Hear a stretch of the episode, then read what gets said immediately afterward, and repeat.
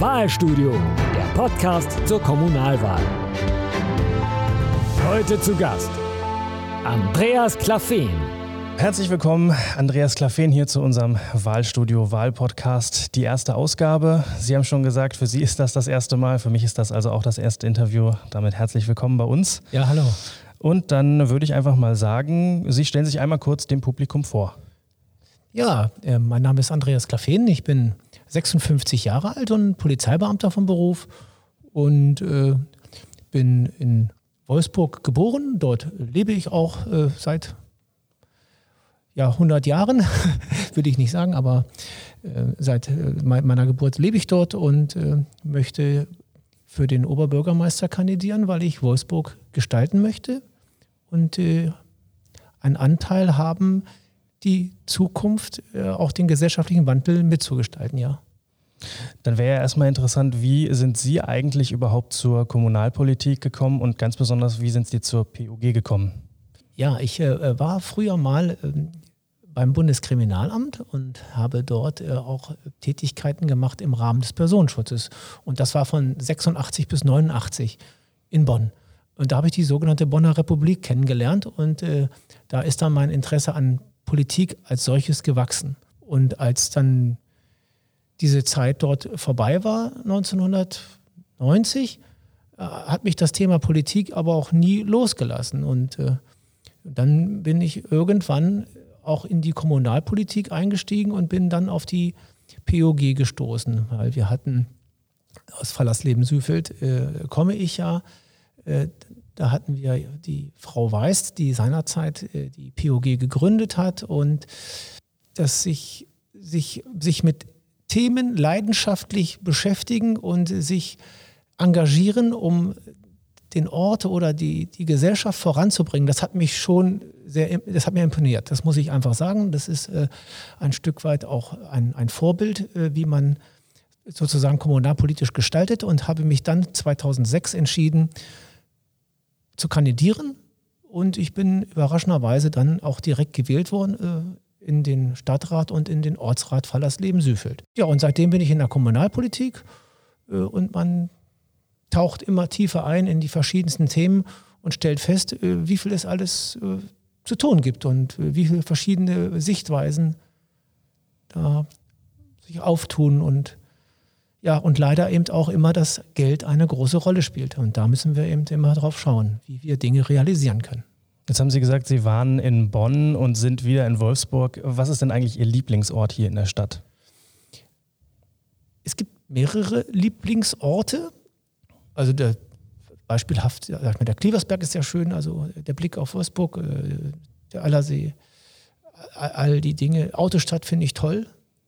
Aber wenn Sie mich nach meinem Lieblingsort fragen, dann muss ich Ihnen sagen, das ist mein Zuhause. Also ich bin gern zu Hause, ich habe einen großen Garten und wenig Freizeit und wenn ich zu Hause bin, dann ist das mein Lieblingsort, das genieße ich, muss ich sagen. Genießen ist ein gutes Stichwort, da sind wir bei Freizeit und Kommunalpolitik ist ja im großen Bereich eigentlich Freizeit und ganz besonders Hobby, Ehrenamt. Sie streben jetzt in ein etwas aufwendigeres Amt und sind nebenbei noch Polizeibeamter. Wie verträgt sich Ehrenamt, Kommunalpolitik mit Hauptberuf? Es ist manchmal schwierig, unter einen Hut zu kriegen. Das muss man äh, zugeben. Und ähm, man hat dann natürlich seine Haupttätigkeit in der Kommunalpolitik äh, nach dem Dienst, sodass sich die Freizeit, also die echte Freizeit, in der man machen kann, was man will, äh, deutlich verkürzt.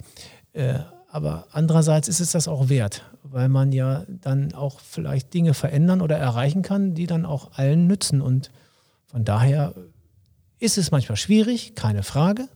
Äh, die Tage sind manchmal lang, aber es lohnt sich. Und was würde sich jetzt für Sie ändern, wenn Sie dann Bürgermeister werden? Dann könnte ich sagen, dass ich es endlich nicht nebenbei machen muss. Also es ist äh, natürlich, wenn man, äh, so wie meine Mitkonkurrenten um das Amt es bereits hauptberuflich tun, äh, dann sind sie natürlich deutlich im Vorteil, wenn sie an Informationen oder ihre Arbeitszeit sozusagen das Tun ja schon ist. Äh, und bei mir würde sich dann insofern etwas ändern, dass ich dann das hauptberuflich machen könnte und sozusagen mich dann auch schon am Tage um die Dinge kümmern. Sie haben jetzt schon Iris Bote und Dennis Weimann angesprochen, mhm. erster Dezernent, äh, zweite Dezernentin im Prinzip. Mhm. Könnten Sie mit denen nach der Wahl, wenn Sie Bürgermeister sind, weiter zusammenarbeiten in Ihren hauptamtlichen Funktionen? Ja, selbstverständlich. Äh, also beide, so, also Frau Bote und auch Herrn Weimann schätze ich sehr.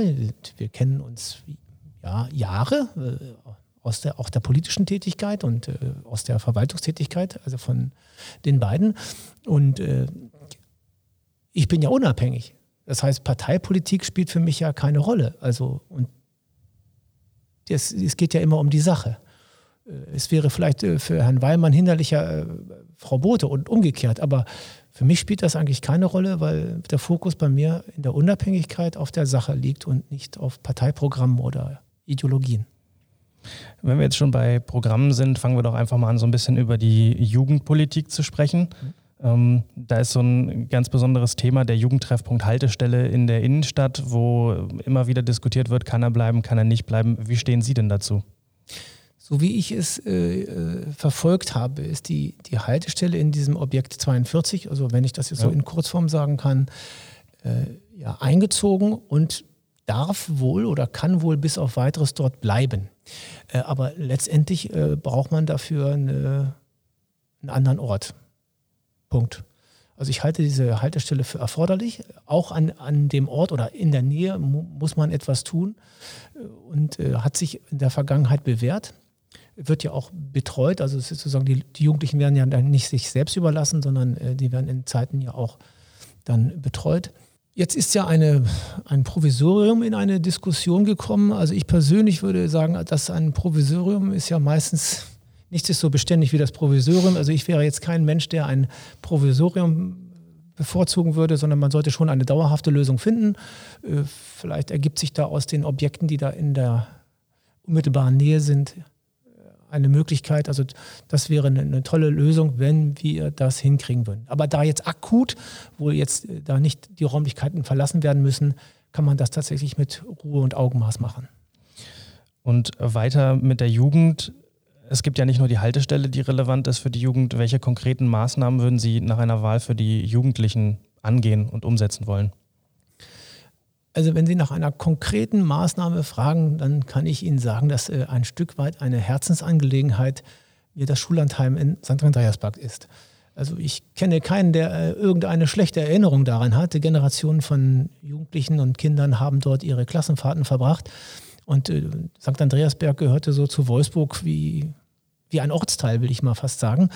Äh, und äh, dieses Schullandheim zu erhalten, weiter zu betreiben, vielleicht mit einer neuen Ausrichtung, auch als Bildungseinrichtung mit Schwerpunkt Umwelt- und Naturschutz, das ist etwas, was ich konkret verfolge und äh, das auch nach der Wahl Bestand hat. In jedem Falle.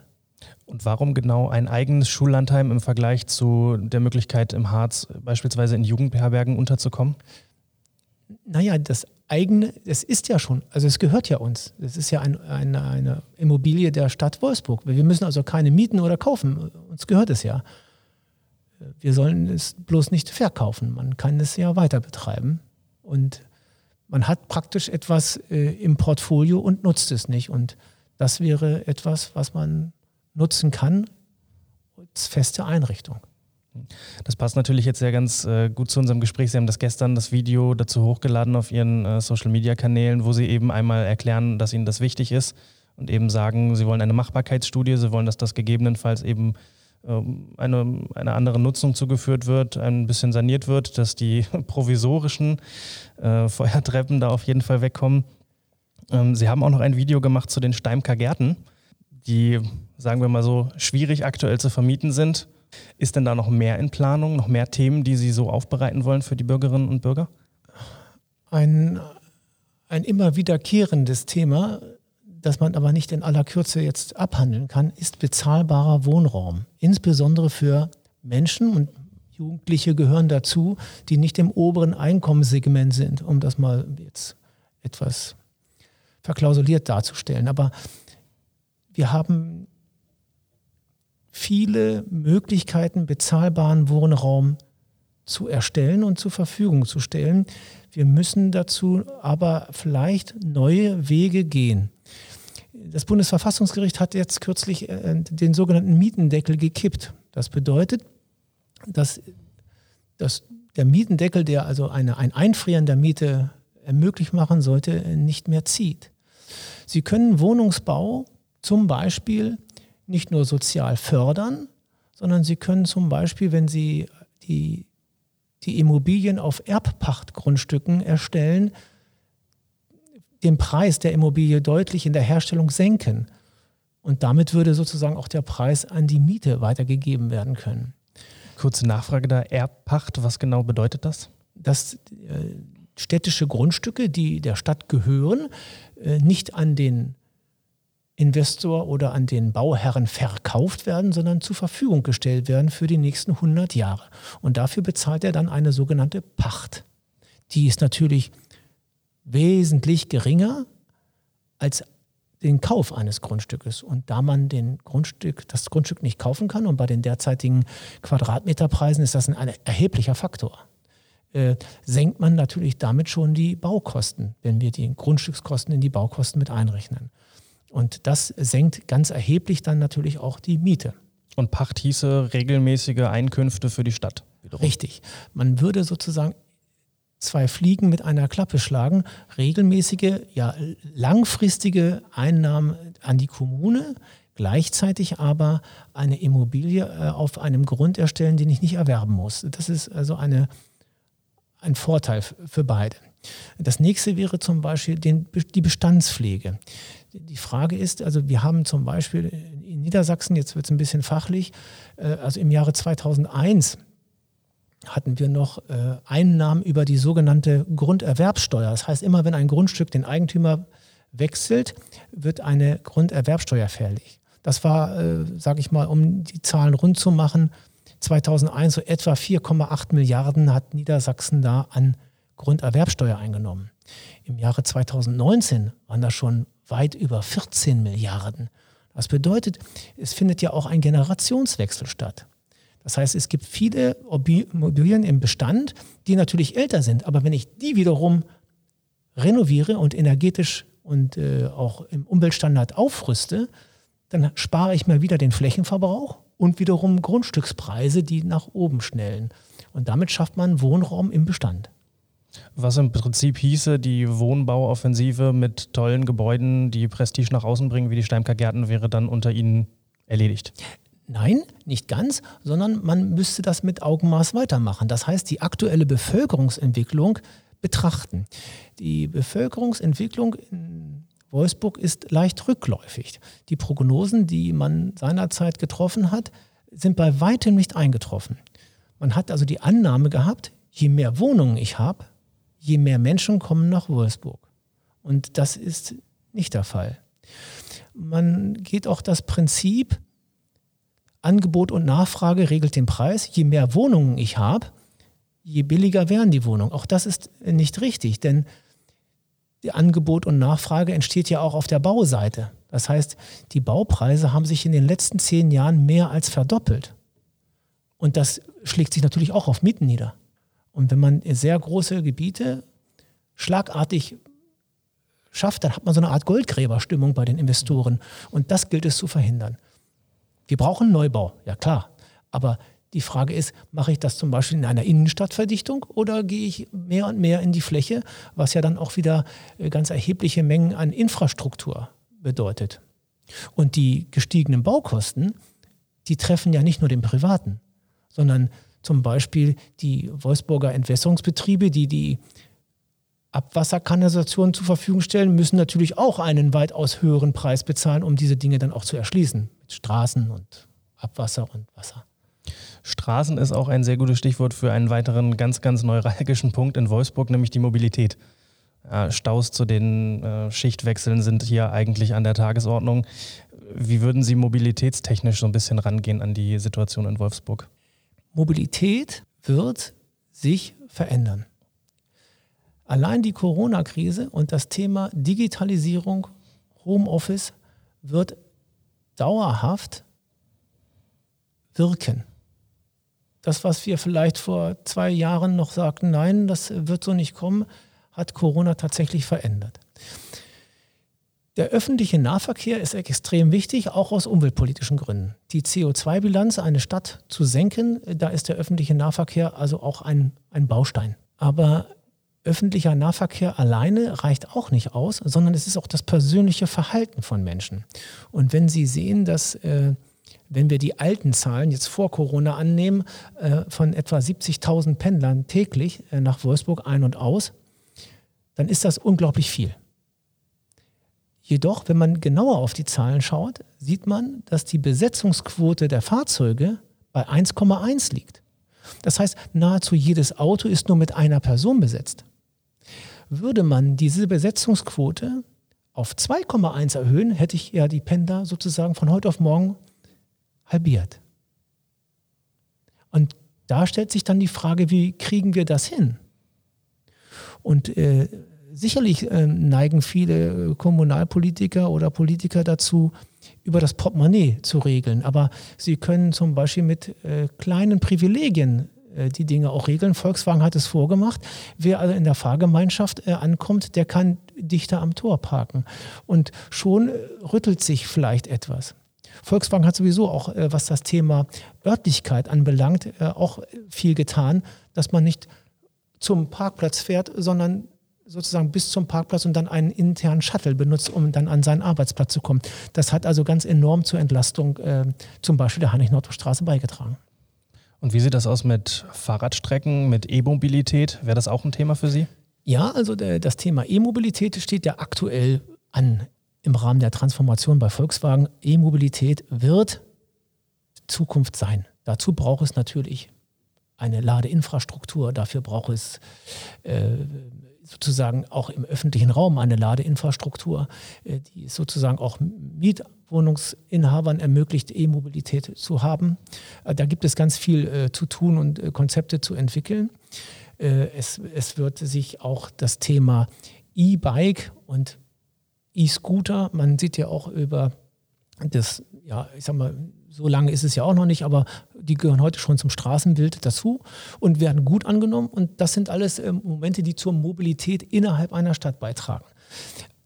Aber der öffentliche Nahverkehr ist ein wesentlicher Baustein, dass man den insbesondere jetzt auch durch neue Elektrobusse die, die, die, die CO2-Bilanz halt deutlich sinkt. Und da gibt es dann auch, sag ich mal, Modelle, wo man ernsthaft darüber nachdenken muss, ob man einen öffentlichen Nahverkehr nicht gebührenfrei macht.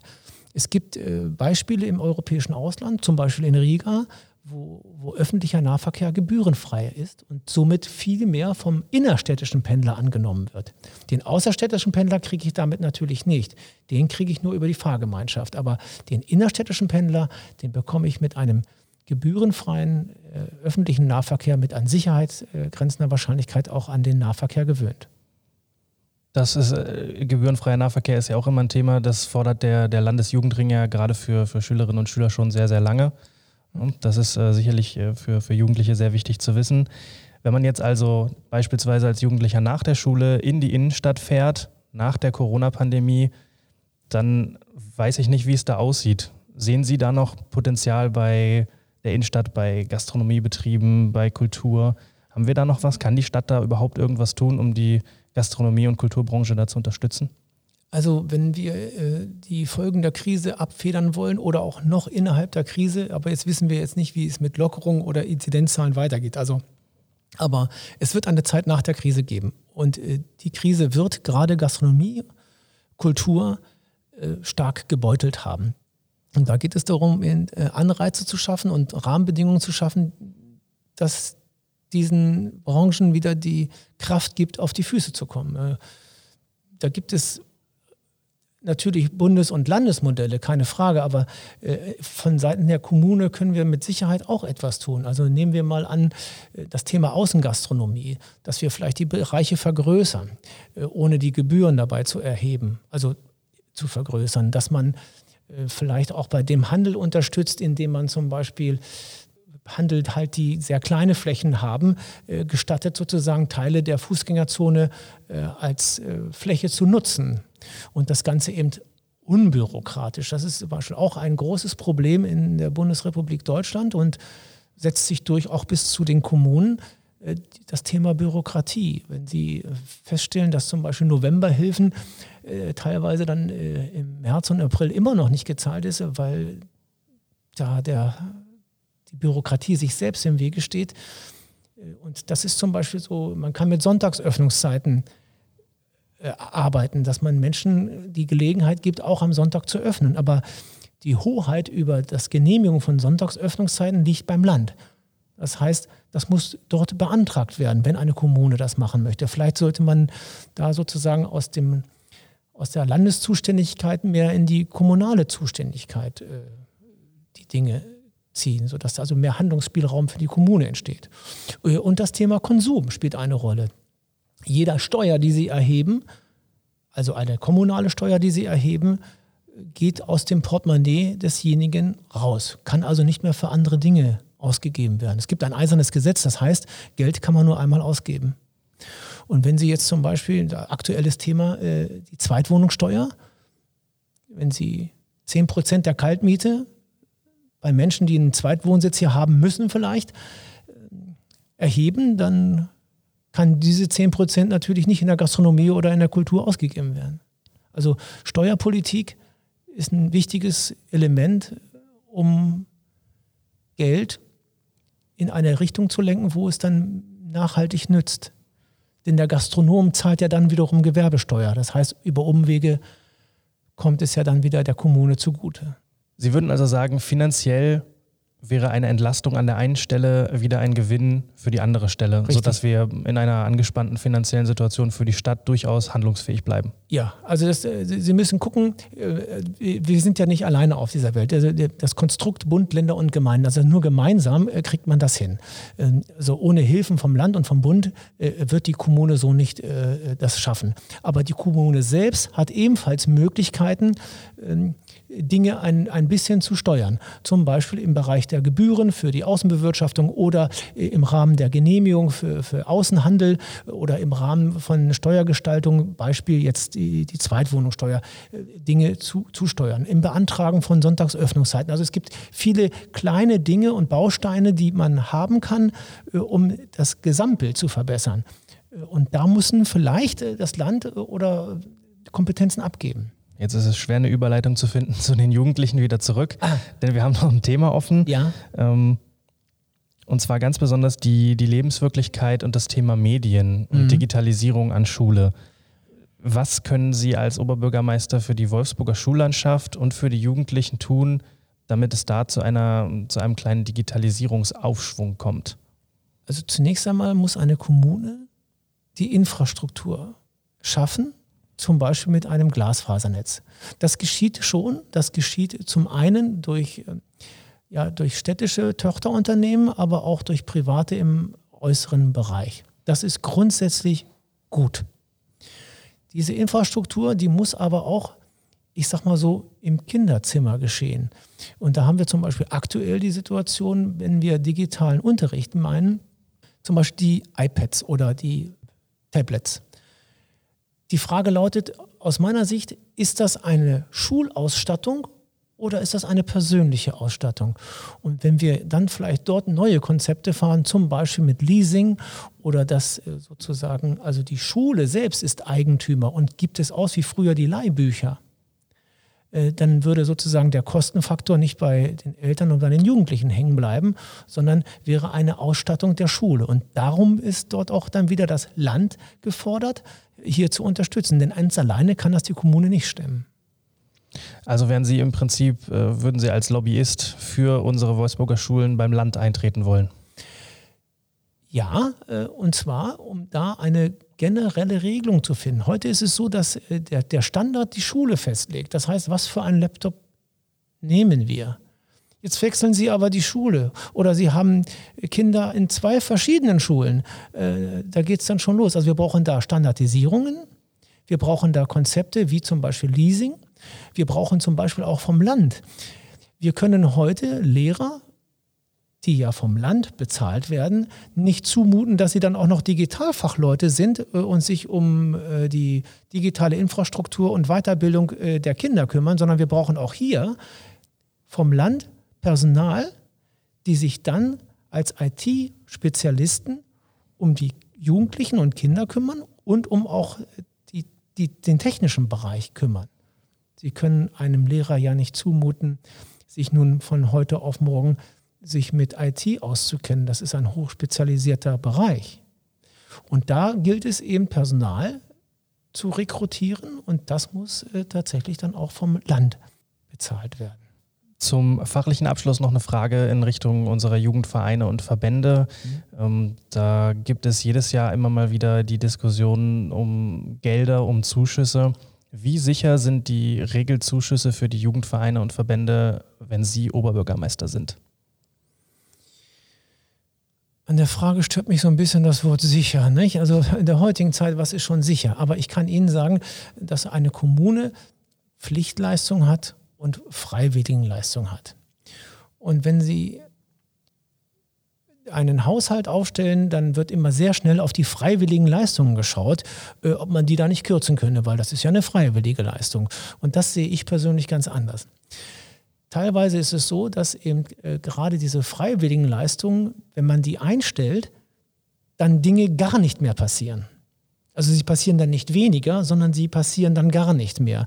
Und deswegen, wenn ich Oberbürgermeister bin, würde ich in jedem Falle versuchen, dass die eingestellten Mittel zumindest nicht gekürzt werden.